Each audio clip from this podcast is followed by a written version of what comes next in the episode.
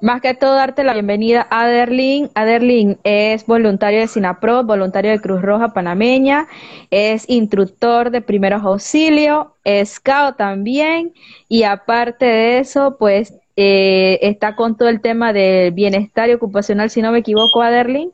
Eh, a ver, eh, ¿me podrás extender un poquito más? Sí, eh, no, me gusta. Eh, miren, a todos los que están en el live, de verdad, para mí fue de que cuando ella pone que el experto en la materia, yo que no, es que no me gusta ese título, no me gusta porque no me siento que siempre va a haber alguien con más conocimiento que tú, ¿verdad? Entonces, yo no soy un experto, experto en el área. Pero sí, eh, instructor de primeros auxilios por parte de la Cruz Roja Panameña. Eh, scout hace 16 años, justo eh, también entré un poquito tarde porque llegó uno de mis hermanos Scout desde hace 8 o 9 años y, me estábamos hablando de un negocio que tenemos. y después dije, hey, brother, te dejo, tengo que entrar a un live, si no ya voy a, voy a entrar a un live, así que voy para allá.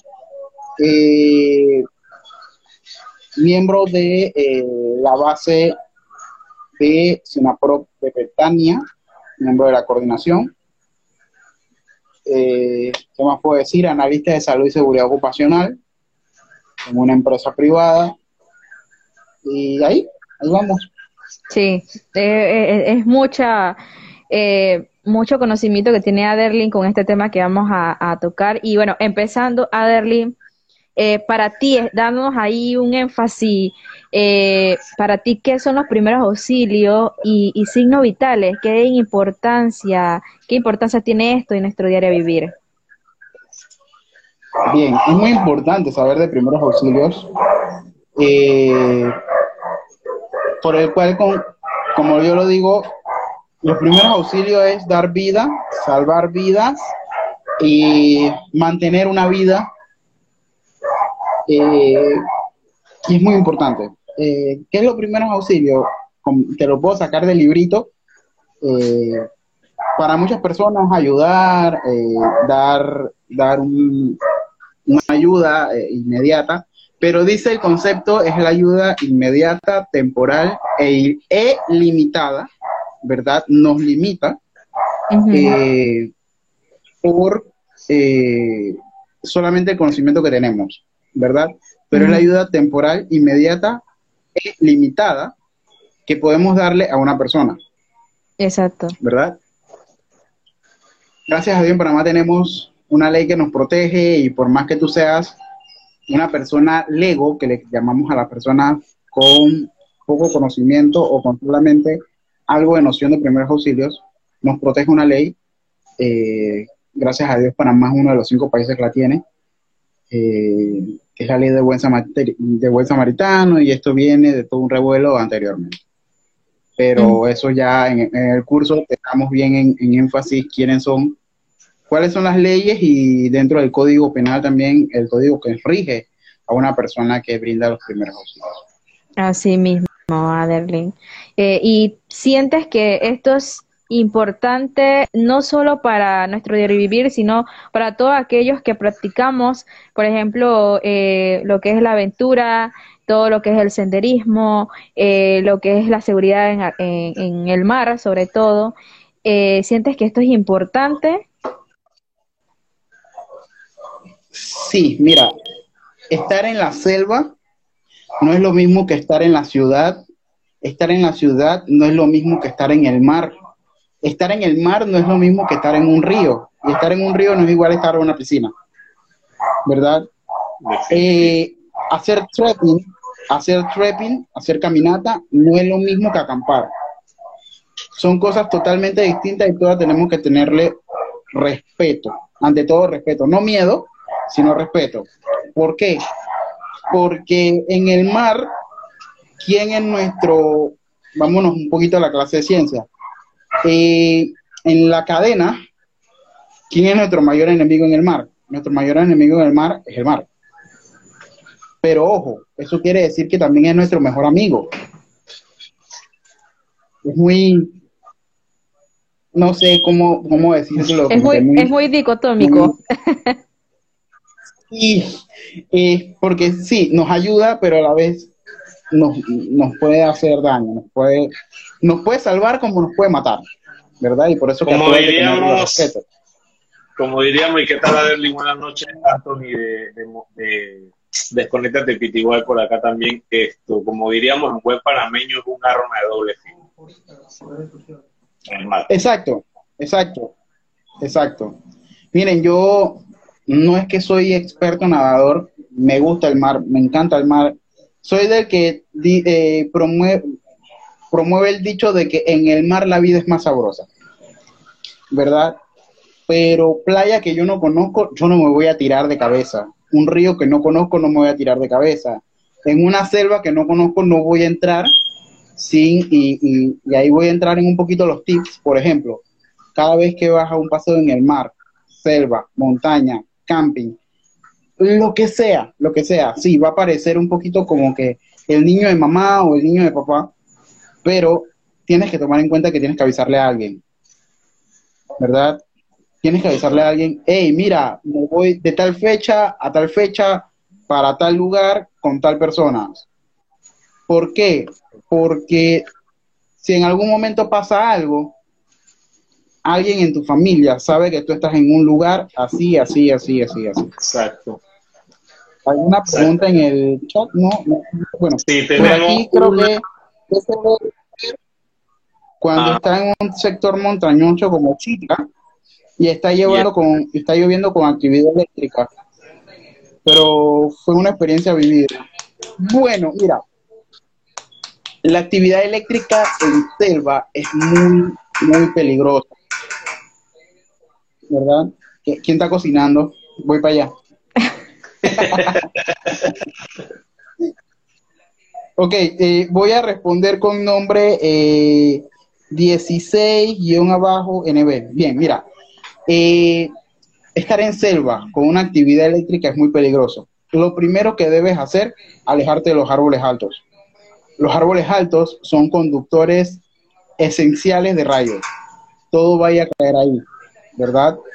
Eh, por ejemplo, ah, no sé si han escuchado en noticias de que murieron 10 eh, reses por la caída de un rayo. Total, es porque las reses, lo que ah, voy, a, cubrirme de la lluvia, me voy a poner debajo de un, de un árbol. Entonces cae el trueno o el rayo y, se cae el árbol y ellas eh, terminan afectadas por él. Sí, sí, eso. Saludos, saludos. Sí, eso es lo más importante. Lo otro es eh, mantenerte seco para que no caigas en una hipotermia. Dirán, Panamá es un país tropical, de gente sabrosa, de gente con son, con salsa y demás, pero no creo que podamos sufrir de una hipotermia. Pues sí. Eh, por ejemplo, vamos a poner un caso muy muy desastrólogo, vamos a decir que estás acampando o, estás en una caminata en volcán. Exacto. Barú. Lo pensé. Que llueve, que mojas, que no llevabas la ropa adecuada, la parada adecuada, y te mojaste.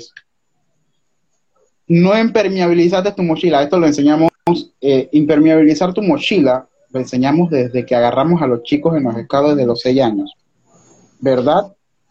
Entonces, impermeabiliza siempre tu mochila.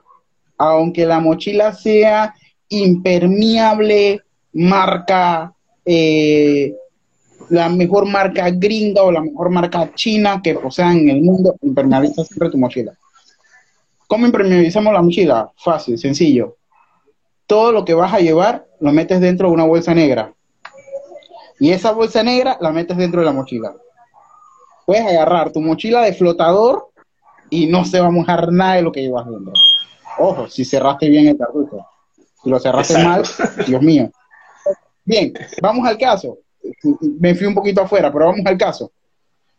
Llegaste, te mojaste, no impermeabilizaste tu mochila o el cobertor de la mochila, le pasó el tiempo de impermeabilización, se mojó todo lo que tenías en la mochila no tienes ropa seca, no tienes nada. Lo más que puedes hacer, fuego. Perfecto, tienes fuego. Mantenerte siempre eh, caliente. Tendrías que buscar fuego.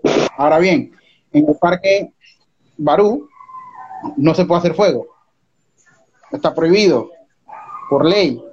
Entonces, ¿qué haces? ¿Qué hago yo? Me regreso. Yo voy abajo. ¿Por qué? Porque prefiero regresarme y perderme el trip que estar ahí arriba y caer en una hipotermia. O estar ahí arriba y caer en un, en, un... Bueno, es que la hipotermia en sí te puede matar. Te puede matar. Oye, eh, Aderlin, y algo interesante de, disculpa Tony, algo interesante de, la, de esto que me estás comentando precisamente, las personas que han tenido la oportunidad de subir al volcán Barú, eh, muchos piensan que porque de repente, como tú dices, se mojaron, eh, se le quitó el frío, no tienen frío y dejaron hasta de temblar. Ya que entraron, ya están en calor. Eh, ¿qué, qué, qué, ¿Qué puedes decir sobre ese tema? Vámonos a signos vitales, ¿verdad? En el área de signos vitales, ¿qué son los signos vitales? El signo vital es como, es como, ¿qué tiene tu cuerpo? Son síntomas, son estados que dicen qué tiene tu cuerpo, cómo te sientes. Entonces, bien, los signos vitales, eh, entre ellos está la temperatura corporal. Nuestra temperatura corporal varía entre los 35.9 35.5 en algunas personas con algún eh, mal congénito, a 37.5. De 37.5 a 38 es lo que le llamamos febrícula. Todavía no caes en fiebre, estás en febrícula, estás antes de la fiebre. Y de 38 hacia arriba ya es fiebre. Bien, si tu cuerpo cae por debajo de los 35.5, 34 grados, empiezas a caer en lo que le llamamos, eh, se me fue la palabra, disculpen. La hipotermia, ¿no eh, estabas hablando? Empiezas, a caer en hipotermia. Entonces, ¿qué pasa? Estamos en una noche como hoy, una noche lluviosa, ¿verdad? Y sentimos un poquito de frío y empezamos a temblar. ¿Qué pasa? El temblor, eh, el temblar es nuestro cuerpo haciendo vibraciones para mantenerse caliente. Ese es el temblar. Ahora, Carol, bueno, eh, les, aviso algo. Acaba de entrar mi papá Scout, que es el señor Jorge Medina, y acaba de entrar mi hermana Scout, tenemos Scout en la sala, así que son preguntas muy interesantes. Saludos y bienvenidos. Bienvenidos. Eh, bien, sí. Entonces, ese temblor va a llegar un momento en que nuestro cuerpo se acostumbra al, a la temperatura y vamos a parar de temblar. Generalmente dice la persona, ah, yo me, ya me aclimaté, ya estoy bien. No, no estás bien, estás mal. ¿Por qué estás mal? Porque tu cuerpo ya se acostumbra a los 34.5, a los 34 grados, a los 35.0. Entonces vas a seguir bajando. Y ocurre algo muy, muy chistoso, ¿no? Eh, y esto voy a evocar a mi, a mi jefe en la empresa para la cual trabajo. Él dice, los órganos se van desconectando uno a uno, ¿verdad? Como el frío entra por los pies y sale por la cabeza, eso en palabras de el maestro instructor, y tengo que darle el crédito al maestro instructor Abdel Iván Batista, maestro instructor de selva y montaña Cruz Panameña. Y ¿qué empiezas? Empiezan a enfriarte primero los pies. Entonces, lo que hacemos es que se desconecta primero un órgano para darle más calor a otro. Entonces, se van desconectando para no utilizar sangre caliente. Y se van a ir desconectando, desconectando, desconectando hasta el último que se desconecta es el corazón. ¿Verdad? Se va desconectando el hígado, se va desconectando el páncreas, se va desconectando eh, los riñones, luego se desconectan los pulmones, caemos en un paro eh, respiratorio, del cual el paro respiratorio se desconecta nuestro cerebro y de último caemos en un paro cardíaco. Y ahí sí se nos complica la vida porque tenemos 10 minutos para recobrarle la vida a esa persona o si no, no, no decimos, mm, bueno, no podemos dictaminar muertes, que yo siempre lo digo, no podemos dictaminar muertes porque no somos no somos doctores, no somos médicos, no somos especialistas en esto. Pero si reanimamos a una persona que ha caído en paro cardíaco, después de 10 minutos puede llegar, eh, puede llegar a, quedar en un estado vegetal, o sea, y quedas peor. Cierto, Carol. Por eso hay que usar doble media y, y para que no entre, no entre frío. Sí, puedes utilizar ya. Así o simple y sencillamente dejes que nunca los pies se te mojen. Claro, Adeline, ahora que comentas este tema de, de, de, y disculpa que te interrumpa, que estás comentando este tema de una persona que puede entrar en hipotermia, como cual, le puede pasar cualquier otro tipo de, de accidente en un tema de un, de un senderismo o algo, ¿qué recomiendas a esas personas que nos acompañan hacer en el caso de que una persona empiece ya en ese grado de una hipotermia avanzada, movilizarlos, dejarlos ahí? ¿qué, qué, cosas pueden hacer? Miren, primero lo primero, siempre, siempre tienen que estar con un guía certificado. Empezando desde allí. Perfecto, perfecto. sabemos que en Panamá hay muchas personas que dicen, ah, es que yo he subido volcán, vamos a no, al tema de volcán, yo he subido volcán 20, 30 veces. ¿Y quién te certifica? ¿Está certificado por alguien? ¿Está certificado por ¿Está certificado? No, es que yo he subido. Tú no eres un guía certificado. ¿Verdad? Y por eso muchos accidentes, muchas desapariciones que ha pasado en volcán. Eh, ¿Qué debe hacer la persona del lado médico, del lado de primeros auxilios? agarrar a la persona, desvestirla, en un lado privado, desvestirla, ponerle ropa seca, eh, prepararle una infusión, ya sea un té, un café, algo caliente para que eh, él vaya retomando ese calor, ¿verdad? Ojo, si vamos a esperar a la persona a que le dé hipotermia de nuevo, mejor suspendemos la actividad. Para mí, curarme en salud, suspendamos la actividad, bajemos a esa persona y retomamos cuando eso, eso Si no se puede, ya ven, hay varios guías, ¿verdad? Dos de los bajen a esa persona a un centro médico y los demás siguen con el trip para no dañarle eh, la experiencia a las demás personas. Pero generalmente, gracias a Dios, sé que cuando están ustedes, no hay un solo guía, hay dos, hay tres, hay cuatro, hay hasta cinco guías. Eso es cierto. Porque he visto las fotos y demás. Eh, por ejemplo, por ejemplo, vamos a poner un caso, estamos eh, Kimberly y yo. Hey, ¿quién es el que más sabe primeros auxilios? Aderlin. Ah, bueno, Ader, agárrate, llévate al paciente y déjalo en el centro médico y nos vemos allá abajo cuando vayamos. Ya ese guía no vuelve, queda con el paciente. ¿Verdad?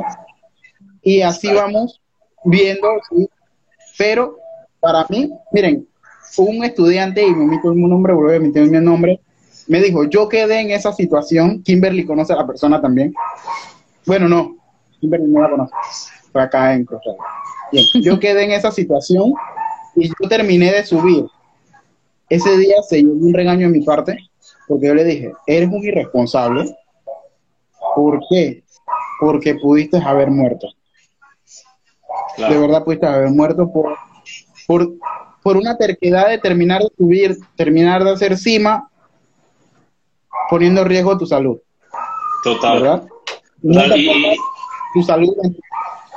Ahora que lo comentas, eh, eh Adeline, eh, viendo en estos días un programa eh, en cable, hablaba sobre las personas que ascienden al, Monte Everest y, y, pasó un caso muy similar de lo que comentas. El, un chico se puso malo en una de las estaciones. El programa trataba de que para llegar al Everest tiene que parar en cuatro estaciones diferentes. El chico se puso malo en la estación 2, los rescatistas lo iban a regresar a tierra nuevamente, a la base. No quiso, se quedó los tres días en la estación 2 se recuperó y siguió avanzando. Cuando llegó a la estación 3, en avance a la 4, falleció. Y es lo que tú dices, la irresponsabilidad a veces de uno mismo, que si uno se siente mal, por no querer regresar y no querer perderse el trip de que llegan así, a veces hacemos ese tipo de, de errores. Exacto, y, incurrimos en un error que al final del caso eh, nos cuesta la vida. Sí, claro, ya que estamos hablando del volcán Baru, Mike 90 sí. ¿qué tips tienes para el volcán Baru? Asumo que para, hacer el ascenso. Exacto, precisamente iba a preguntarle eso a Aderlin. Aderlin, digamos que, que por ejemplo, ¿qué, qué, qué peso debería tener eh, nuestra mochila para subir, eh, ya sea al volcán Barú o si vamos a subir, por ejemplo, hasta a los Picachos de Olá. Muchas veces vemos que las personas llevan el montón de cosas y tras eso hasta un cooler llenísimo de, de cosas también. O sea, ¿Qué tipo de daños incluso nos puede ocasionar el llevar la saturación de, de objetos en una mochila, sobre todo con este tema del volcán Barú? Sí. Miren, eh, con, todo lo que cuesta subir el Everest, eh, es todo en nada. Pues yo prefiero, yo prefiero nada, antes de que el todo se convierta en mi vida. En nada, al final. En nada. Bien, bien. Tips, tips para subir Volcán Barú. Primero, la preparación física y mental. Yo no he subido volcán, soy sincero, no he subido el punto más alto de nuestro país, eh, pero para poder subirlo, yo sé que yo mentalmente y físicamente tengo que prepararme un año, tengo que prepararme desde antes, no es subir por subir, porque si subes por subir, te puedes lesionar, puedes perderte, puedes lo más caótico, perder la vida. Eh, la mochila, la mochila puede acarrear muchas lesiones, entre ellos eh, lesión a nivel cervical, lesión a nivel lumbar, lesión a nivel dorsal en toda nuestra área de la columna. Eh, no lleven exceso, por ejemplo, el trip demora, ¿cuánto va a demorar el trip? Alrededor de siete horas. Kimberly. Alrededor, de, siete horas. De siete horas. Caminando en ascenso. Caminando, exacto. Caminando en ascenso. Bien, mira. Eh, vamos a poner corto, cinco. vamos a poner que cinco cortito. Horas si subes por boquete, cinco a seis horas si subes por boquete y de siete a ocho horas si subes por el lado de paso. De volcán, exacto. Ok. Miren, vamos a ponerlo fácil y, Carol no me va a dejar mentir. Si Carol todavía está en el live, no me va a dejar mentir. En los scouts tenemos una regla. Entre menos peso, más disfrutas. ¿Ok? El trip va a demorar 7 horas. Solamente metes una muda extra de ropa por si llueve. ¿Verdad? Vas a meter cosas de picar. ¿Por qué? Porque tú no vas, no debes comer pesado metes cosas de picar. ¿Cuáles son las cosas de picar?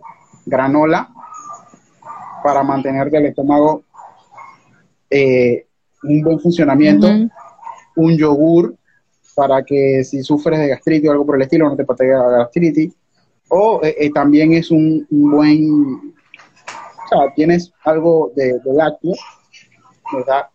Recuerden que cuando nosotros hacemos mucho esfuerzo físico, eh, nuestro cuerpo produce ácido láctico.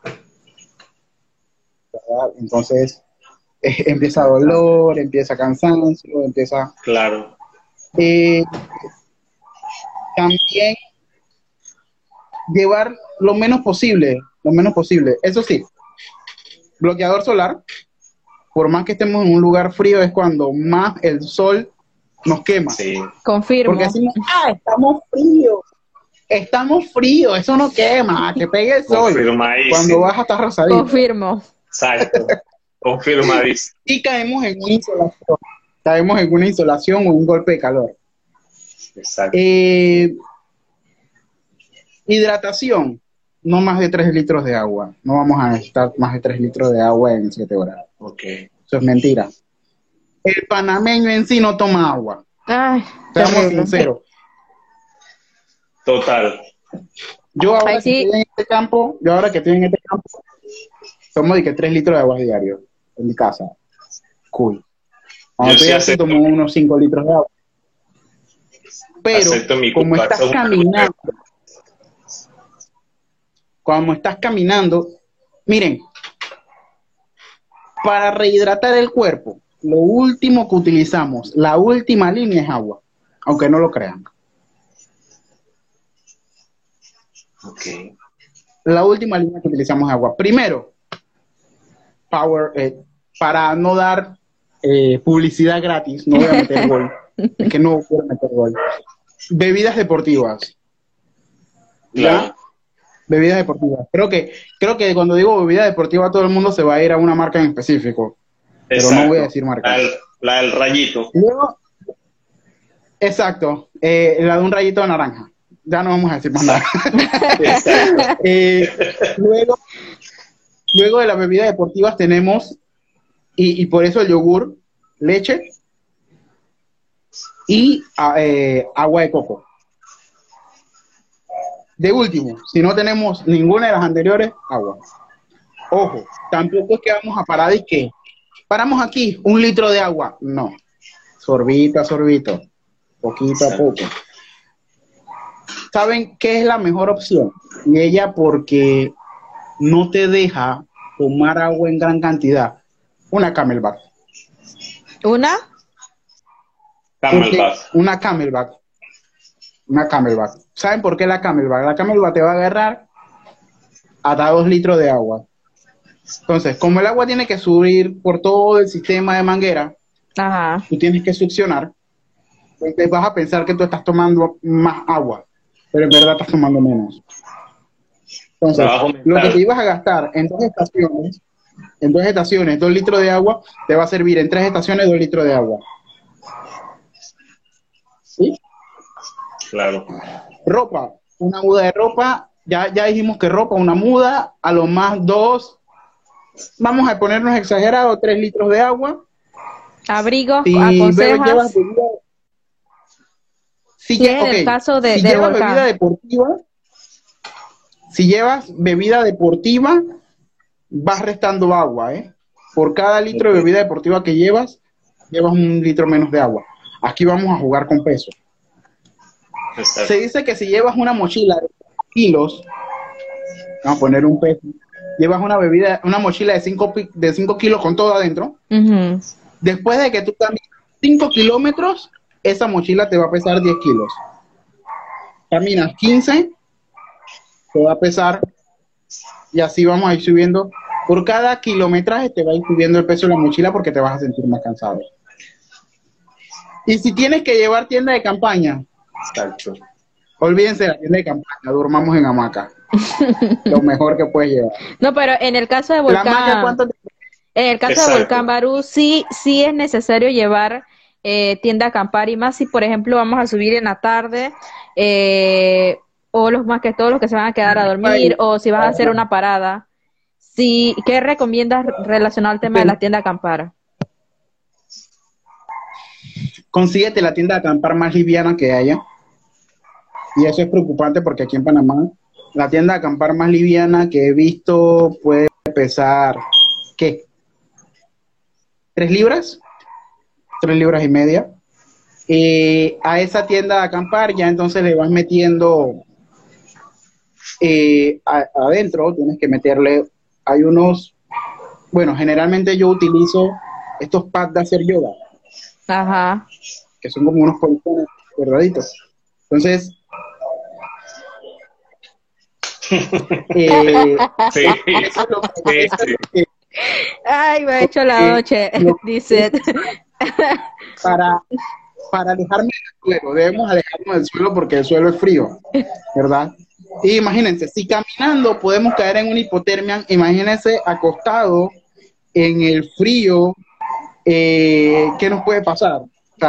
Mucho más entra la, la hipotermia, el, el frío al cuerpo y nos puede, podemos caer en un estado de hipotermia mucho más rápido. Señor Víctor Antonio, está bienvenido. Eh, ropa adecuada para subir un volcán.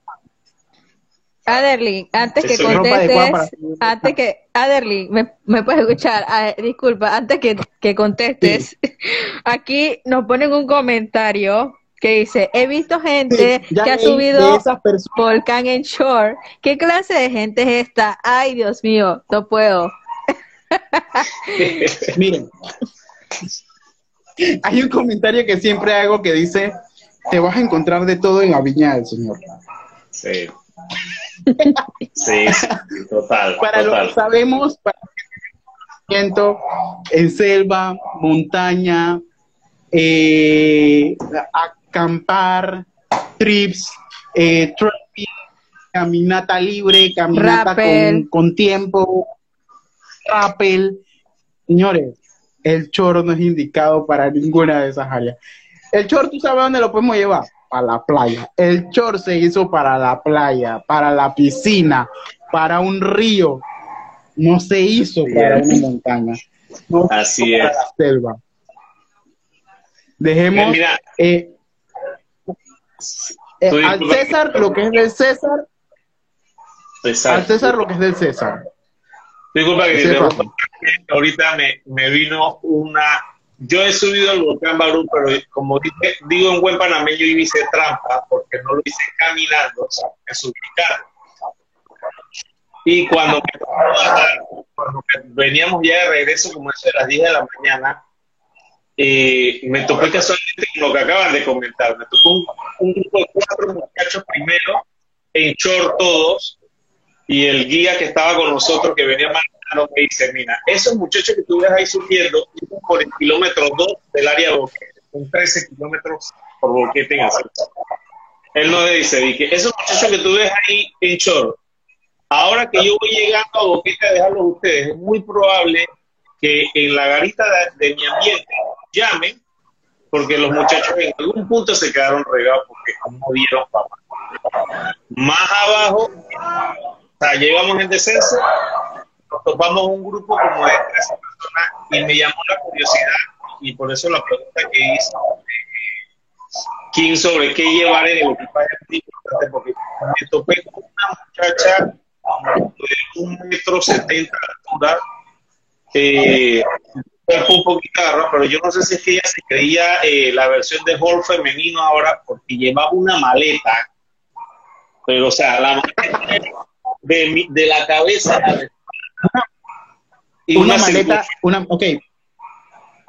Ok, mira, las maletas, las maletas se, se caracterizan por, por litraje, ¿verdad? Por ejemplo, yo tengo una maleta de 70 litros, ¿sí?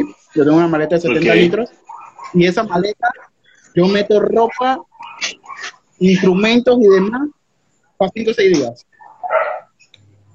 70 litros. O sea, que para unas 7 horas, tú no puedes, si acaso una de 10 litros. Sí. 20 a lo más. Porque así mismo, el litraje son las cantidades. Ok, si nos vamos a una tabla de conversión, cada litro es un kilo. Señores, los que practican trip, los que practican senderismo, los que lo hacen por hobby o los que lo hacen por trabajo o los que lo hacen por porque le gusta, pesen su maleta antes de salir. Agarren una báscula, hey, yo tengo que llevar esto, esto y esto y esto y esto. Pésenla, pónganla en la báscula y digan, cha, llevo 10 kilos. Eso quiere decir que yo puedo caminar. Si estoy en buen estado físico, 10 kilómetros sin problema alguno, pero de ahí para arriba, cada 5 kilómetros me va a pesar 5 kilos más. O sea, que en el kilómetro 15 ya yo voy a tener 15 kilos en mi espalda. En el kilómetro 20 ya yo voy a tener 20 kilos, 20 kilos en mi espalda. Y así nos vamos a ir hasta que terminemos.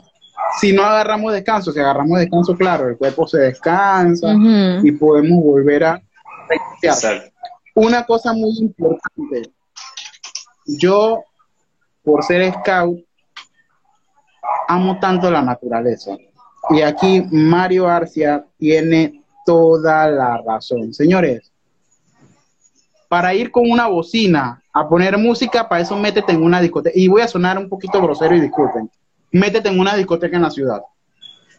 No tienes nada que llevar una bocina a un, a un campamento, no tienes nada que llevar, al menos que la necesites, porque vayas a dar alguna instrucción o, demás. Pero bocina para qué? Para poner música, para hacer bulla, para hacer escándalo. Señores, qué lindo es sentarse en un sendero a ver las maravillas de aves que tiene Panamá. Si vamos en la noche, maravillas de búhos que tiene Panamá. Animales panameños. Eh, nosotros, por parte de los estados, tenemos un campo escuela en Lomacobá. Y nosotros nos sentábamos en la noche, sin linterna, sin bulla y sin nada, a ver cómo pasaban los animales de un lado a otro. Y es lindo, es precioso. Para eso tú te vas al campo, para desconectarte de tecnología, para desconectarte de la bulla, para desconectarte de, de whatever. No, no soy de la opinión de que al menos no lleves un radio de batería, porque puede ocurrir cualquier cosa cuando estás allá adentro y necesitas estar tan siquiera oyendo noticias. Eso, si vas por más de dos días. A eso te, a eso iba a preguntarte, eh, Aderly. Eh, casualmente, ¿qué, o sea, ¿qué importancia tiene el radiocomunicación cuando nos montamos, por ejemplo, una lancha? Eh, hay largas distancias, como por ejemplo cuando viajamos a Coiba o a otros sitios que son de larga distancia. ¿Qué tipo de, de cosas nosotros como viajeros o mochileros tenemos que ver que esté acondicionada eh, debidamente las, las lanchas. ¿Qué importancia tiene eso en la radiocomunicación? Vámonos, vámonos, ¿a qué tiene que tener las lanchas? Las lanchas deben tener un radio con el que se comunican 100% a tierra, ¿verdad? Deben de tener un chaleco salvavidas para cada persona. Si no tienen chaleco salvavidas, no se monten. Perfecto. ¿Ya? Exacto. A los que van encargados del trip, al capitán, señor, muéstrame su licencia. Señores, los piratas no es solamente en Piratas del Caribe. Existe la piratería en alta mar. Existe. Y adivinen, yo prefiero encontrarme con un pirata del Caribe, de estos de la película, antes de encontrarme con un pirata real porque el pirata real es para mover droga, armas, incluso secuestro, eh, a matar gente por diversión. ¿Ya? Naturaleza, es como dice el nombre, natural, no se necesita de nada, más para tener una conexión total. Mira, te la compro, te la firmo, te la notario y todo lo que quieras, ¿eh? Eso es para mí el significado de naturaleza. Ahora, yo voy al campo, yo voy a desconectarme. Hablando de, del mar, eh, el tema de la insolación. Hay personas que de repente van a la playa, se les olvida el protector solar, eh, de repente hasta se quedan dormidos eh, en la arena. ¿Qué, qué puede suceder? ¿Cómo podemos afrontar esto de la insolación? Sí. Una anécdota, una anécdota mía. Estaba con Cruz Roja y me tocó un, estábamos, si mal no recuerdo, Semana Santa, ¿cierto? Hace como 3, 4 años atrás. Estábamos en Semana Santa, sí, 4 años atrás. Estábamos en Semana Santa y me tocó cubrir un operativo de playa. Y de la nada estábamos caminando por la orilla de la playa y vemos a un chico de espaldas lo primero que pensé yo, Dios, este está ahogado.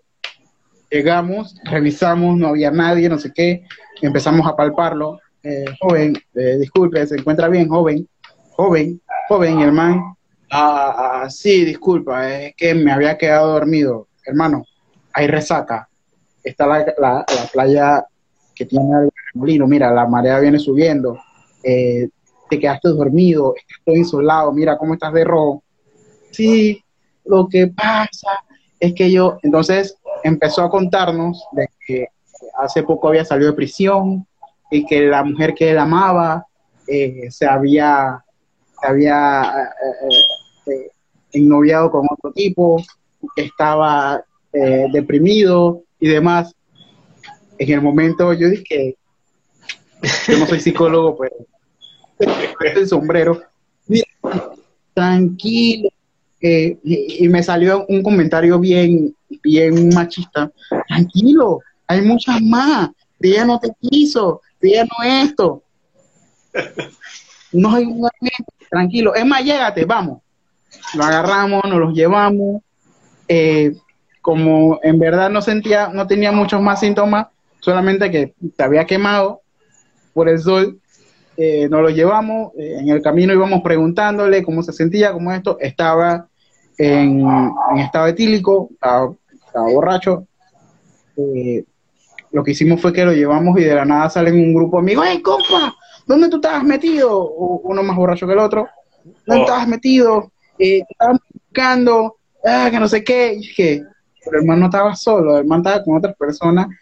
Lo dejamos con los amigos y, ya iban de salida. Gracias a Dios, no pasó nada. Pero, eh, eh, anécdota, ¿no? Pero, señores, playa, bloqueador, no es de que, eh, ¿cómo que le llaman? Está el bloqueador y está el eh, protector. Ah, exacto. El protector es para, eh, para quemarte. Bloqueador solar. No menos de eh, FSP 50. FP 50. No sé. FSP 50, factor de protección. Factor de, factor solar de protección 50 hacia arriba. Exacto. Sí, que sale más caro, sí, pero te ayuda más. Eh, Beber agua de una vez, a Tenemos una insolación. Mm. Y de una vez vamos a echarle agua a la persona. ok, la regla dice que una persona ya con un golpe de calor la puedes meter al agua del cuello hacia abajo. Hay que bajar la temperatura. Ok. Anyway. La regla universal. Insolación, golpe de calor. Ya estás en un golpe de calor, mételo. Pero si está en una insolación, un calambre por calor, que todavía la persona está en un estado que puede él beber agua, entonces nos vamos a la línea que decíamos, decíamos en antes. Bebidas deportivas, leche, agua de coco o agua. Eh, Señores, vamos a la playa primero que abrimos el cooler y el cooler está repleto en tinta. Miren, hay un hay una cerveza que está dando una promoción de que cuando te, te golpea la calor, toma no sé qué y no sé qué. Aquí en mi casa decimos de que esa publicidad está mal. ¿Por qué? Porque si estamos en un golpe de calor ingerimos bebidas alcohólicas, el alcohol nos deshidrata más. Y caemos peor aún. que que la cerveza le va a ayudar. Oye, es un dato interesante, ¿eh? eso. Miren. Porque muchos, muchos al contrario, van tomando un montón. Mucho, y se ve mucho para el campo, mucho en el campo que la gente está que si trabajando, eh, cortando el monte y esas cosas, y tú los ves los coolers llenos de pinta, llenos de cerveza.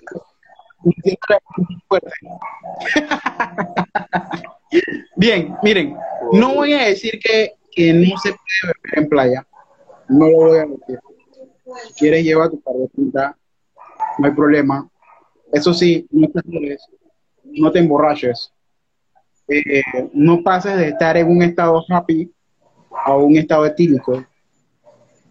Yo creo que todo el mundo sabe controlarse a la hora de beber voy a apelar, todo el mundo sabe a la hora de controlarse, o sea, yo sé que yo aguanto dos cervezas sin, marearme, sin no sé qué. Perfecto, hey, dos cervezas nomás. Exacto. No más, de ahí bebes agüita, bebes sodita, bebes cubo, bebes bebida deportiva y tripeas. Hey, niño se le debe quitar de que para tripear o para parquear o para disfrutar tiene bebidas alcohólicas. Eh, puedo, invitarte, puedo invitar a, alguien y, y, decirle, hey, vamos a parquear. Y a lo más me van a ver que me toma dos tragos y hay pura soda, agua, jugo, no sé qué, porque me conozco. Yo sé hasta dónde llegar. Bueno, de hecho, de hecho, Aderlin, disculpa, eh, nuestros, nuestros queridos mochileros que nos acompañan, tanto a Desconéctate como, como a Montiar, saben perfectamente que con nosotros no pueden llevar ningún tipo de bebida alcohólica. Eso se lo dejamos desde el día uno en claro. Nadie aquí puede, porque todos podemos disfrutar y más si vamos a, esparcirnos, a, conocer un poco más de nuestra cultura, de, nuestra naturaleza, lo podemos hacer sin beber una gota de alcohol. Así que es como lo estás, lo estás, diciendo. Tenemos al, al bebedor que cuando él ya se sabe que está mal, el man busca y se acuesta a dormir. Tenemos al bebedor, eh, ese es el morisqueto, que todo lo que dicen, todo lo que dicen, ah, yo estaba ahí, yo hice, hice, hice, y el man ni por ahí. Tenemos al bebedor que busca pelea, y no estamos para eso, no estamos para pelear con nadie. Tenemos a, al despechado o la despechada, que empieza a cantar música de despecho a toda boca y todo el mundo tiene que saber que está Pero tú sabes cuál es el más interesante, que se ven casi en todos los paseos, el bebedor que se quiere tirar del, de la punta más alta si está en una cascada. Y ese es el más peligroso. Ese es el más peligroso. Exacto. Mire, el bebedor que está happy o que está borracho, ah, yo puedo nadar 5 kilómetros y regresar. no lo va a hacer. No lo va a hacer nunca. Man, no, ni siquiera toques el agua. Exacto. Ni siquiera toques el agua. Sí. Te vas a quedar aquí. Y si vas a entrar, vas a entrar a la y ahí no pasas. Bueno. Así es Aderly, y avanzando un poquito más sobre el tema, eh, y pasando más que todo al área de la montaña, senderismo, selva, eh, eh, nos encontramos con una situación que de repente nos caemos, nos caemos, pero la persona queda consciente es necesario que se movilice esa persona? ¿Cómo podemos actuar frente a esta situación? ahí vamos a ver a qué nivel fue la lesión. Primero, si se lesionó. O sea, yo me puedo caer ahorita mismo aquí y, partirme una clavícula, eh, partirme el fémur. Vámonos, vámonos, bien exagerado. Me partí el fémur y el fémur se salió rompió la, la piel y quedó por fuera. Claro. Debemos saber si la persona podemos moverlo o no. Primero, ¿qué tipo de lesión tiene? Una escoriación, una luxación, una posible fractura, eh, ya si es una fractura abierta, cerrada, eh, una abulsión, ¿ya? Si podemos, si la persona, por ejemplo, puede moverse por sus propios medios, lo bajamos a él solo con alguien más. Si no puede moverse, tenemos que por sí inmovilizar a la persona y bajarla. Okay. O llevarla a, un centro médico. No hay de otra. Si hay luxación, fractura, no sé qué, que no puedan, que no lo pueda atender, ojo. Siempre lleven a alguien que sepa de primeros auxilios. Dentro de, y ahí eso va más bien para, para y para los que se dedican, siempre debería haber dentro de los trips alguien que te dé primer auxilio. Y sé que la, Autoridad Panameña de Turismo les pide, les exige de tener tan siquiera un curso básico de primeros auxilios. Dentro básico, van a ver cómo tratar cada una de las heridas y si necesita traslado o no necesita traslado. Pero, para mí, lo que sea, aparte de una escoriación, trasládenlo sáquenlo del lugar. Y, en una una, Ajá, una cortadura muy grave. Exacto, eso te, iba a preguntar, porque estamos hablando de temas ya de fracturas y eso, pero ¿qué hacemos en el caso de que eh, una cortada, un raspón? Y te lo pregunto más en el caso, porque sabemos que el panameño inventa mucho y empieza que si echarse, que si eh, que si la sal, el café.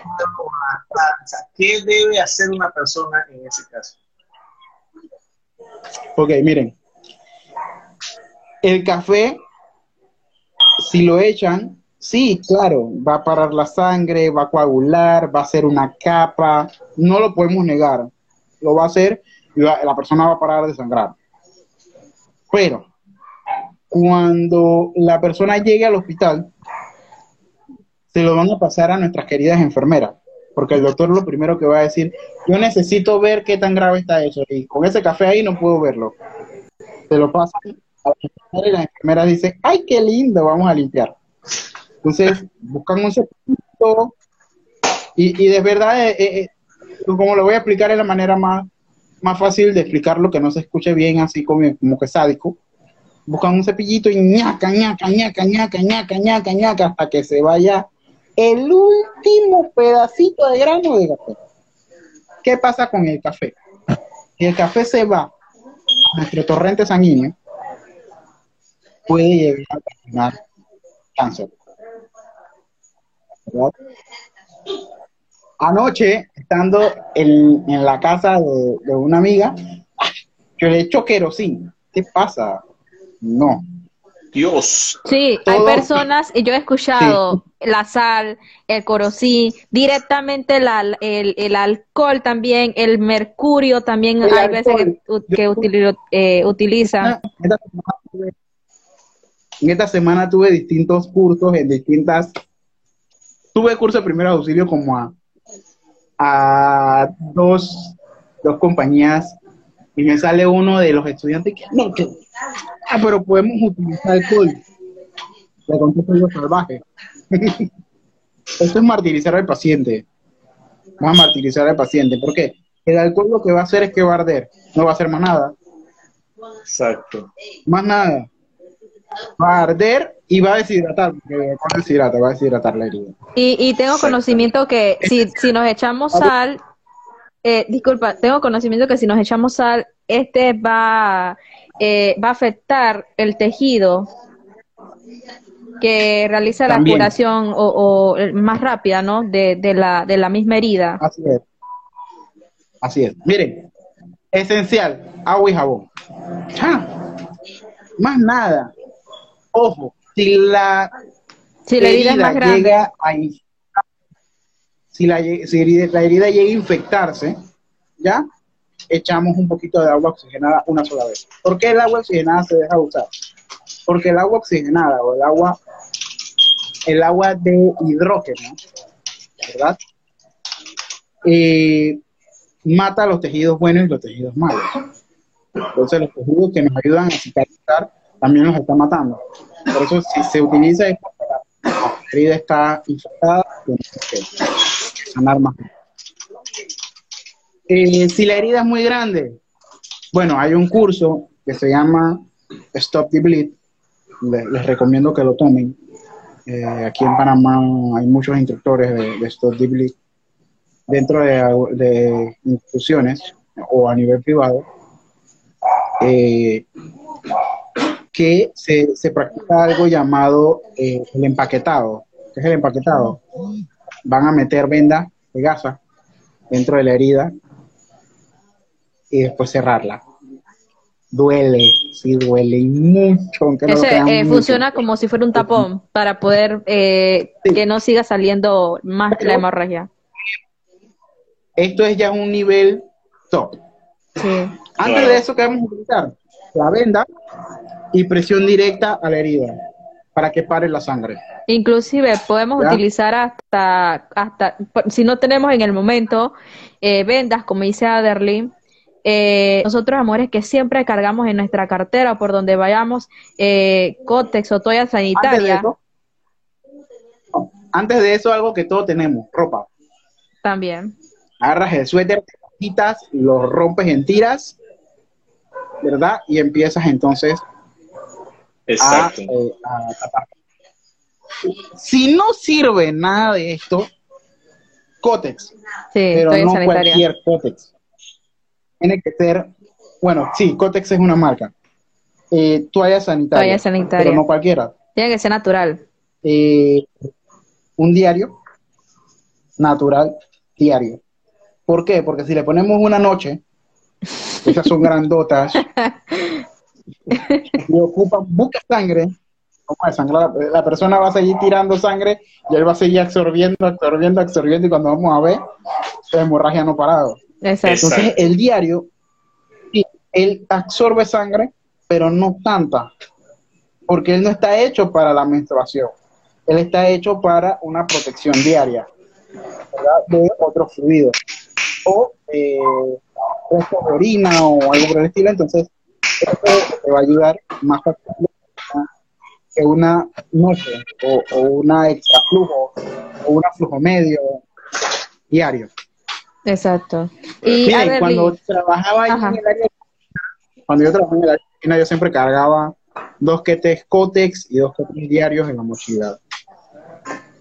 Mis compañeros se echaban a reír. Me valía pepino si se echaban a reír. No sabía por qué lo tenía. Y hasta que una llegó, dije, ella se me adelantó. Tienes en tu mochila, ah, dale, ve a mi casillero de cuero. De ahí. Ah, ahí sí servían, ahí sí no se reían. Pero bueno, Exacto. suele pasar. Oye, eso, eso incluso es parte de nosotros. Cada vez que, que vamos de viaje, eh, Noel sabe que voy echando los Cotex como parte hasta incluso de nuestro botesquín, porque siempre sucede, Los puede suceder. Y, y me ha tocado inclusive apoyar con ese tema. Sí. Ustedes se imaginan un trip, un trip a Coiba, y que de la nada dos que tres de las que van en el trip les venga el periodo y no llevaban nada porque se les adelantó y imagínense, ni para la playa se pueden meter. Horrible. Terrible, terrible, terrible. De No tan que es solo- muy terrible. No tan solo eh, toalla sanitaria, sino también tampones, porque con los tampones sí pueden disfrutar de la playa. ¿Ok? Claro. Eh, Adeline, consulta. Sí, Habla- Adeline, y, y pues, ajá, hablabas en antes, hablamos del alcohol que ingieren y caemos en el estado etílico. Hablamos ahorita de no echarle alcohol a una persona en las heridas, pero ¿cuál es la recomendación exacta de utilizar un alcohol? Sobre todo, por ejemplo, conocemos y sabemos que si alguien se desmayó, lo primero que hacen es ponerle a oler alcohol Sí. y quieren es ya el matarlo. montón de alcohol. Ok, déjenme, déjenme hacer un cambio de, de estadía. Voy, voy a mi cuarto porque el celular se está descargando. Voy a mi cuarto. Vale, vale, vale. Déjenme hacer un cambio. Sí, Eh, precisamente bien, eh, bien. el alcohol, las personas, eh, de repente estamos e- en, en un trip o, inclusive he escuchado hasta, en- hasta en la casa eh, de las personas o estamos en la calle y dice, se desmayó, ponle alcohol. Eh, se siente débil, ponle alcohol. Se mareó, ponle alcohol. Exacto, Oye, una cosa, exacto. ¿qué nos puedes hablar de esto? Una cosa es una cosa y otra cosa. Miren, eh, así de fácil. El alcohol solamente va a levantar a alguien que es alcohólico y, y- y si huele alcohol va. ¡Ay, alcohol! mm, alcohol! El alcohol no sirve para una persona desmayada. El desmayo, vamos a explicar un poquito del desmayo. Hoy, ya estoy dando casi un curso de primeros auxilios en línea, qué bien. Eh, el desmayo eh, es la falta de sangre oxigenada en el cerebro. Entonces lo que hace el cerebro es desconectarte para que te caiga, ¿verdad? Y pueda llegar sangre oxigenada al cerebro. Ese es el desmayo. La persona que se desmaya antes de caer al piso ya debe estar consciente nuevamente. Eso es segundo. Eh, ¿Qué nos ayuda? Agarrar a la persona y llamarla. Hey, Kim. ¿Estás bien? Kim. Kimberly. Tony. Hey, despierta. Hey, oye. Y le levantamos los pies. En 12 pulgadas. Tampoco vamos a sacar una, me- re- eh, una cinta métrica a medir las 12 pulgadas. ¿eh? No, Eso lo que te iba a preguntar. a nivel de tus rodillas, a nivel de tus rodillas, dependiendo de qué tamaño también de la persona. Ah, vamos a levantarlos un poquito, ¿verdad? Para que entonces la sangre fluya hacia el cerebro, la persona despierta. Claro. Si nos suele suceder en la calle, tranquilo, no pasa nada. agarren, ah, ponle alcohol. Y agarran un, poquito de algodón con, alcohol y le ponen el pero no paran de llamar Eso es lo que nos va a reanimar. Ok. Y llegamos al hecho de que el alcohol solamente sirve para, eh, en un momento dado que no tengamos agua, jabón, echarnos en las manos para limpiarnos un poco las manos. Para más. Sí, porque ha pasado, me ha pasado, inclusive he escuchado de parte de personas que, que de repente se sienten mareadas y la saturan de alcohol, terminan vomitando por, por la, por el olor tan fuerte. Se ponen peor. Miren, antes, antes existía algo que se llama, que yo le pongo otro nombre, le pongo espíritu demoníaco, pero existía algo que se llama espíritu de amoníaco el espíritu de amonia era amoníaco. Era amoníaco. entonces, la persona, abrían, eh, venían unas capsulitas, esas capsulitas las rompía y te pegaba un olor amoníaco y las personas reaccionaban. Pero cuando no tenías esas ampollas, comprabas amoníaco líquido. Entonces abrías el líquido y se lo ponías a la persona en la nariz, la persona reaccionaba, reaccionaba bruscamente le terminabas tirando amoníaco a la persona en la cara o en la nariz o en la boca. Después de muchos accidentes, y lo reemplaza el alcohol. Hasta ahora que podemos decir nosotros, no usen alcohol, llamen a la persona. Pero siempre va a haber alguien como Kimberly, siempre va a haber alguien que, ¡ah, ponle alcohol! Por ahí anoche me dijeron, no, no es que sea cualquier alcohol, es un alcohol preparado. No, ni un alcohol. Una señora ahí por teléfono me dice, usted tiene que ser un alcohol preparado. No, en ninguna de sus presentaciones, lociones, eh, tamaños, sirve el alcohol para una persona desmayada. Exacto. Saludos a ti. En el caso muy particular, mi mamá eh, sufre una enfermedad que de vez en cuando le dan mareos. Puede estar normal y dan mareos. Y una enfermera nos decía esto porque mi mamá optaba por la costumbre panameña de oler el alcohol para quitarse el mareo y eh, la, enfermera decía, miren, no le recomiendo esto porque el oler el alcohol está haciendo que ese, ese olor se vaya directo y pueda afectarle también a lo que son las neuronas del cerebro y esto. Así que ese es otro hito que, que no sabía y bueno, gracias a eso la, la, enfermera nos comentó y, ya desde ahí hemos tratado de evitar que cuando se pone mala, darle a oler esa. Esencial, esencial y creo que por ahí viene la pregunta de qué debo tener en mi botiquín. Exacto. O, qué podemos llevar o qué podemos llevar en nuestra mochila como parte de primer auxilio, botiquín primer auxilio. Miren, fácil. Cinco pares de guantes. De preferencia nitrilo. porque el guante de nitrilo? Es mucho más fuerte que el guante de de polvo. Y eh, por ahora no, no, no es muy eh, muy normal, no, es muy normal ver eh, a una persona sufrir de alergia al nitrilo. En cambio, si hay personas alérgicas. Para evitar eh, que sean de colores claros, no de, no de negro ni rojo. ¿Por qué? Porque el negro Tony, lo usamos, sabes, de cocina. El nitrilo negro está hecho especializado para la cocina. ¿Por qué? Porque no se ven las salsas, no se ven los jugos, no se ve nada en el nitrilo negro. En cambio, por esa razón, no lo podemos utilizar en el área médica porque no se ve nada. Entonces, no sé si eh, heces, orina o cualquier otra secreción corporal y la paso por alguna parte, voy a quedar yo contaminado. Exactamente. Buca, buca de rantan pocotón, bueno, un término bien panameño, buca rantan pocotón de eh, gasas. Eh, hay unos rollitos blancos que se llaman, le llamamos venda de gasa. Exacto. Bastante, porque con esa vamos a, a, envolver las gasas eh, vendas elásticas por cualquier inmovilización que vayamos a hacer. Debemos tener eh, curitas, o sea, no escatimen en curitas. Sí, pero bastante, bastante. Sí. es posible una caja. acaba de ingresar alguien que sí me puede corregir en muchas cosas y acepto toda, todos los regaños que quiera darme y todas las correcciones que quiera darme. Danay, bienvenida. Danay. Eh, bienvenida, bienvenida. Danay, bienvenida. Danay Castillo. Eh, mi tía y enfermera y parte también del equipo de contingencia del lado del MINSA. Así que toda la experiencia del mundo. Eh, si, Danay, si, si me equivoco en algo, escríbelo y dime no es así, es así, ¿ok? Eh, eh,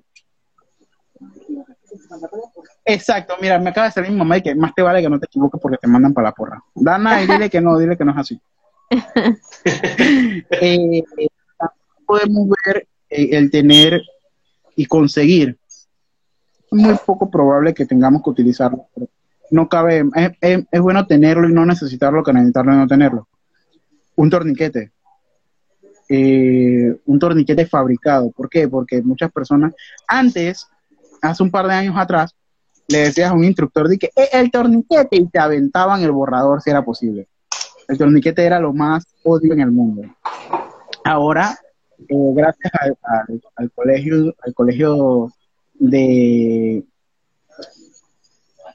al colegio, no da el nombre del colegio, al bien, gracias a Estados Unidos, ¿verdad? Ellos son los que eh, reglamentan muchas cosas.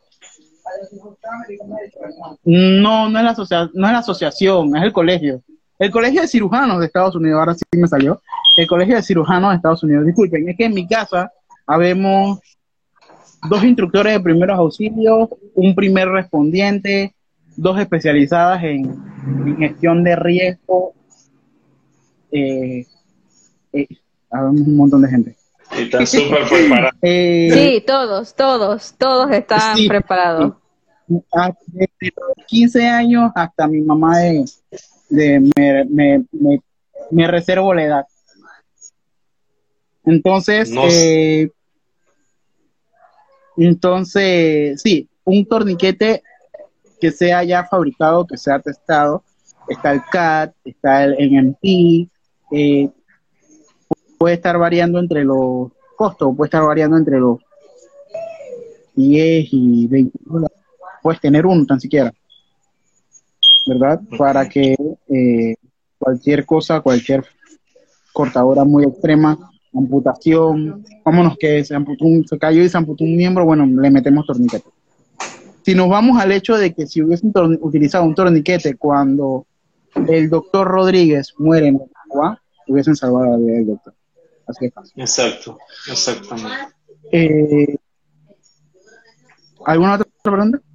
Sí, eh, bueno, eh, para terminar el live, eh, sí queremos saber como qué tipo de herramientas podemos utilizar de apoyo. Yo quería seguir. no, queremos, todos queremos seguir. Es más, esto también, ah, bueno, más adelante ahora te lo pregunto, pero en estos momentos, ¿qué tipo de herramientas de apoyo podemos utilizar cuando, por ejemplo, vamos a senderismo, eh, por ejemplo, el bastón, que nos ayuda mucho en, esto del senderismo, al rapper, ¿qué tipo de, de, apoyo, de herramienta de apoyo? Ok, miren, está el bastón, está el bastón de caminata. Justo estoy así mirando por otro lado porque justo creo que hay uno por allá metido, guardado. Eh, está el bastón de caminata, es súper excelente el bastón de caminata. Eh, ah, pero a veces nos estorba. Estamos sinceros. Eh, sí, yo les dije que entre menos peso llevemos, mucho mejor, más nos concentramos en la caminata, menos nos cansamos. Pero hay, hay cosas que no se pueden quedar. Por ejemplo, si, tenemos, si vamos a utilizar tienda de acampar en el trip, miren, generalmente yo sé que ustedes planean trip a lugares que los carros que van tienen que quedarse muy lejos porque tampoco podemos abandonar los carros. Uno, dos. Generalmente siempre se lleva un carro que pueda llegar hasta el sitio donde vamos a quedarnos, preguntarnos, durmiendo.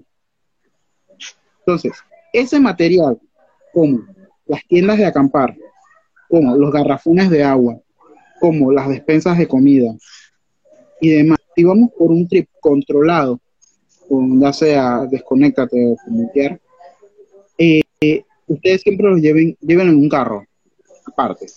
Llévense todo Eh, un carro, disculpa, el carro llega, desmonta. a mí, pero se me, se me entrecorta cuando hablas. No sé si Sí. solo a mí.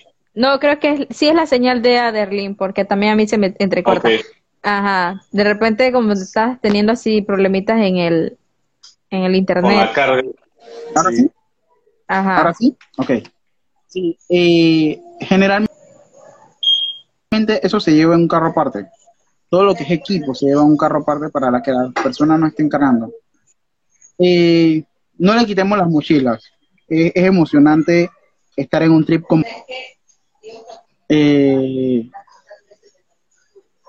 ¿Qué más? El palo de caminata, una buena mochila, unas buenas botas. Si vamos Sí. para a caminar, O una buena zapatillas. Tampoco vamos a utilizar para ir a caminar esto. Estas son botas de trabajo. Son súper pesadas. Y no tengo por aquí botas de caminata. Creo que las tengo por allá tiradas en mi cuarto. Eh, botas de caminata.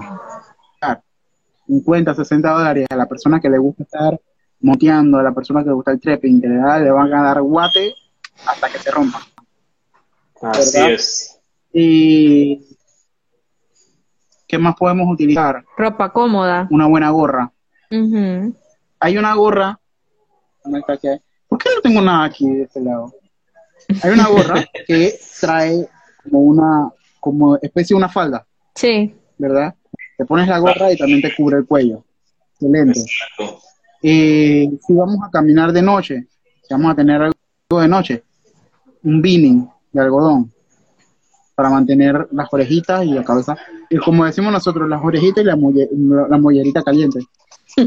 Eh, ¿Qué más podemos llevar? Eh, si sufrimos mucho de frío, si tenemos personas que sufren mucho de frío, pues que lleven guantes, guantes de algodón. Todo esto en una mochila que sea para ti. Aunque no lo crean, hay mochilas para hombres y mochilas para mujeres. Si un hombre se pone la mochila a una mujer, va a estar incómodo todo el camino. ¿Por qué? Porque los tirantes son más pequeños. Para protegerle el busto a la mujer, los tirantes cortan más rápido. El hombre, los tirantes son más largos. Y siempre, siempre que llevemos una mochila, eh, que tenga soporte lumbar, ¿verdad? Que tenga faja lumbar. Excelente una mochila con faja lumbar y con faja a nivel del pecho. ¿Por qué?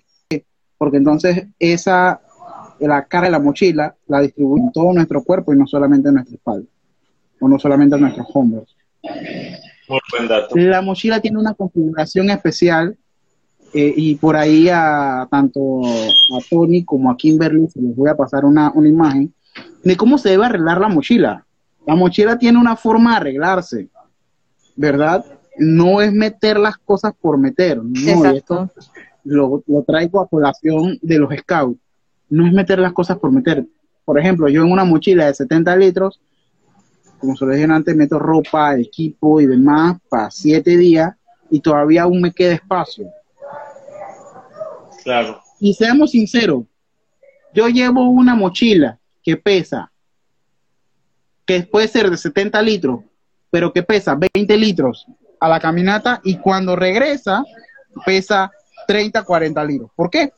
Ey, paramos en Penonomé, vamos a comprar eh, no sé qué, no sé qué, no sé qué. Ey, paramos en, en Chiriquí. Ay, yo, yo quiero llevar café, yo quiero llevar esto, yo quiero llevar lo otro. Entonces siempre dejamos espacio en nuestra mochila. Exacto. Cuando estemos caminando, nada se lleva en las manos, todo se lleva en la espalda. Si llevas cosas en las manos, más rápido te cansas. ¿Alguna otra pregunta aquí? Sí, sí, eh, Adeline, bueno, ya prácticamente hemos terminado el live, un live con bastantes tips y creo que hasta además de lo que teníamos previsto, sí, porque realmente todo esto que se ha discutido es bastante importante tanto como en la vida diaria como en los que practicamos campismo, senderismo, vamos de aventura siempre y realmente es como tú dices, tener una base de, de brindar los primeros auxilios es algo vital para todos, precisamente, inclusive para, para nuestras propias familias, para nosotros mismos también. Sí, estamos muy contentos de tener a todos aquellos que se hayan conectado. Eh, Tony, también muchas gracias por la colaboración de Desconéctate. Somos familia, inclusive todos aquellos que, que pues esto se quieran unir a nuestra comunidad mochileros, está totalmente abierta las puertas tanto de Desconéctate como en Montier Pitiguay. Aderlin, muy, muy agradecida por todo eh, esta instrucción que tú nos has dado el día de hoy y por supuesto vamos a tener muchos más live donde vamos a compartir eh, inclusive esta experiencia. Ajá, cuéntame Tony. Así es. Miren, eh, para cualquier consulta, Ajá. Para, cualquier consulta, preguntas, dudas, comentarios, tips que, que deseen mis redes están totalmente abiertas. Eh, este es, la, este es el, el, Instagram de mi mamá. Porfa, no, no, lo, no, lo, no lo llenen. Me pueden seguir en mis dos cuentas como Aderlin Bustamante. Es más, puedo ponerlo aquí abajo. Déjenme lo escribo. Sí. Eh, arroba. Es más, eh, Aderlin, en el momento que me envíes la imagen de cómo arreglar la bolsa, nosotros lo estaremos subiendo en nuestras redes para que ustedes tengan realmente también, exactamente, etiquetándote y, y pues tener esta guía de, de cómo poder esto arreglar nuestras maletas. Queda una, ah. Para que quede de una manera eh, eh, las cosas más importante en la parte superior, un poquito, las cosas más importantes en la parte superior de la mochila. Eh, la mochila en, en la capota, en, lo que cierra la mochila, en, en la gorra de la mochila, tiene una abertura, tiene un bolsillo en la parte de arriba. Es para meter documentos, celular, cosas que tú tengas que llegar, nomás abrir la mochila, ni siquiera quitártela, abres el bolsillo de la mochila, metes la mano, lo sacas. Artículos que necesites. Eh, Exacto, artículos personales, correcto. Exacto. Así es. Miren, yo soy de las personas que, no para dar publicidad, el curso de primer auxilio es elemental tenerlo. No solo para los trips, no tan solo para los trabajos, no tan solo para, para nuestra vida diaria, porque generalmente en los trips ustedes se encargan ya accidentes, ustedes se encargan y velan porque los riesgos se minimicen lo más posible. Exacto. En nuestros trabajos, las empresas tratan de que no haya riesgo en las empresas, porque a ellos no les conviene una persona que se les ausente un mes, dos meses. Eh, pero en nuestras casas es cuando más hacemos diabluras. Cuando más hacemos, los peores accidentes pasan en casa.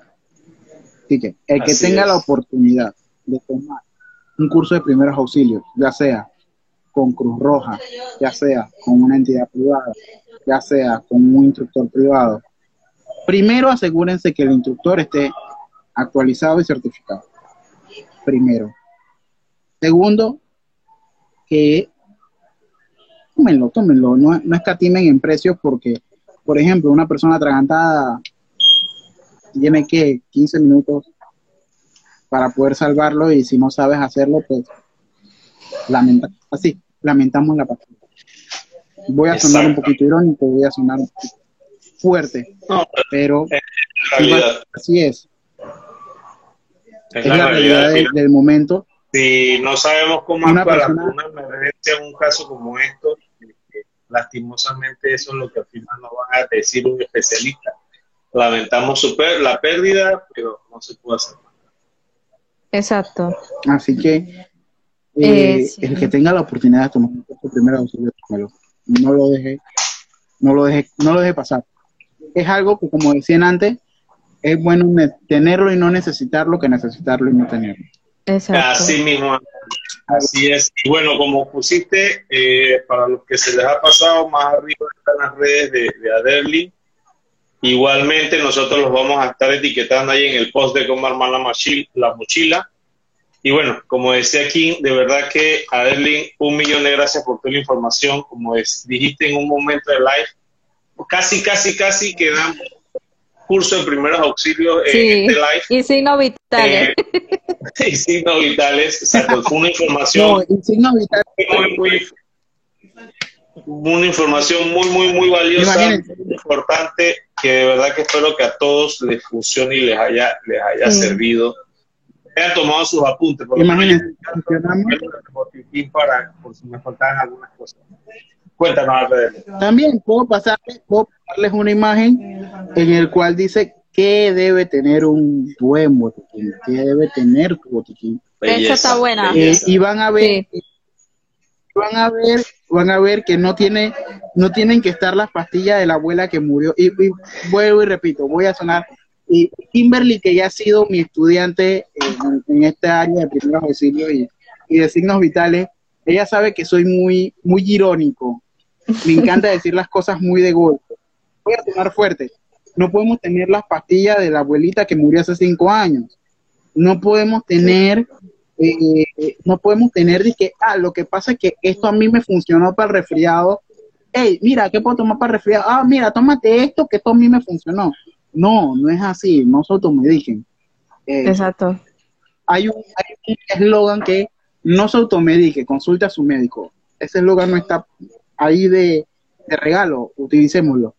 Automedique, consulten, consulten un médico.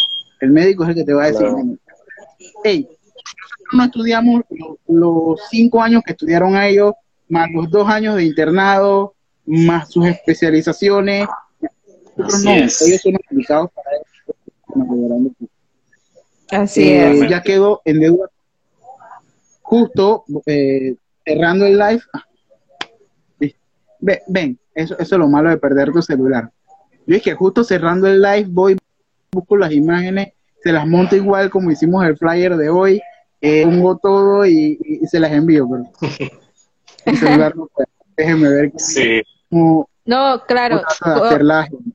Tú lo envías, tú no las envías cuando cuando puedas enviárnoslas y nosotros las subimos. Igualmente el live lo vamos a subir a nuestras cuentas para quienes no pudieron conectarse, igual puedan visualizar porque es un tema sumamente importante eh, en todos los trips que realizamos.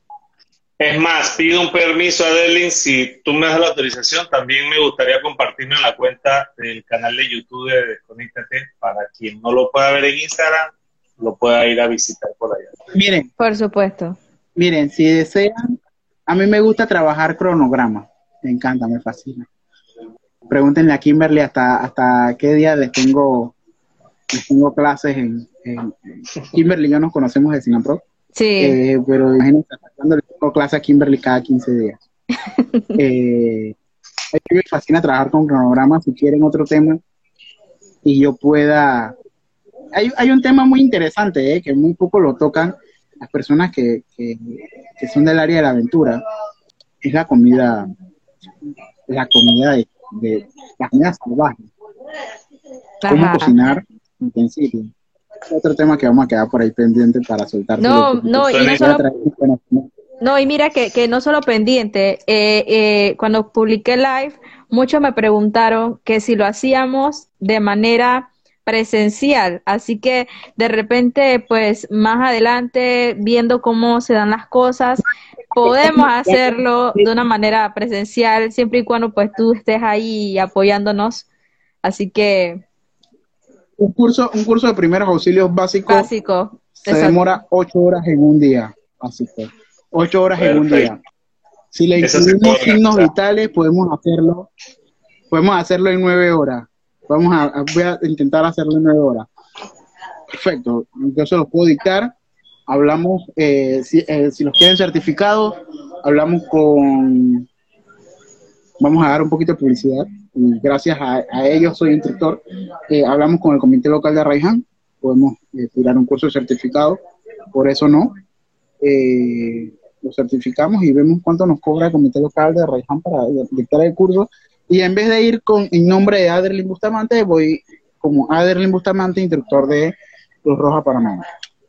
Para que bueno, chicos, ya los que, los que, se, los que están todavía conectados y los que se y los que van a ver el live ya saben. Dependiendo de cómo están las cosas, entonces podemos hacer uno así de manera presencial, obviamente tomando todas las medidas de bioseguridad que están actualmente. Totalmente, totalmente. Bueno, chicos. Sí, bueno, chicos. con las dos Por supuesto. Exacto, con su tarjeta de vacunación, su mascarilla y su botellita de alcohol en spray para que puedan usarlo para lavarse las manos y no cubrir ninguna herida. ahí sí, ahí sí, ahí sí voy a permitir la botellita de alcohol para las manos. Por supuesto. No para heridas. Eh, bueno, bueno chicos, estamos. Eh, de imágenes. Ajá. Voy a buscar en mi montón de galería eh, esas dos imágenes y se las envío. Y bueno, sí, para cualquier pregunta, orden. Por supuesto. Bueno, chicos, eh, un gusto tenerlos y poder estar aquí con ustedes, haber poder participar aquí con ustedes. Así que le dejo, voy a subir el live ahora. Así que saludos y que tengan bonita noche. Gracias a Derry. Saludos. Gracias, Tony. Como no a la orden. Saludos, cuídense, gente. Bye bye. Bye bye.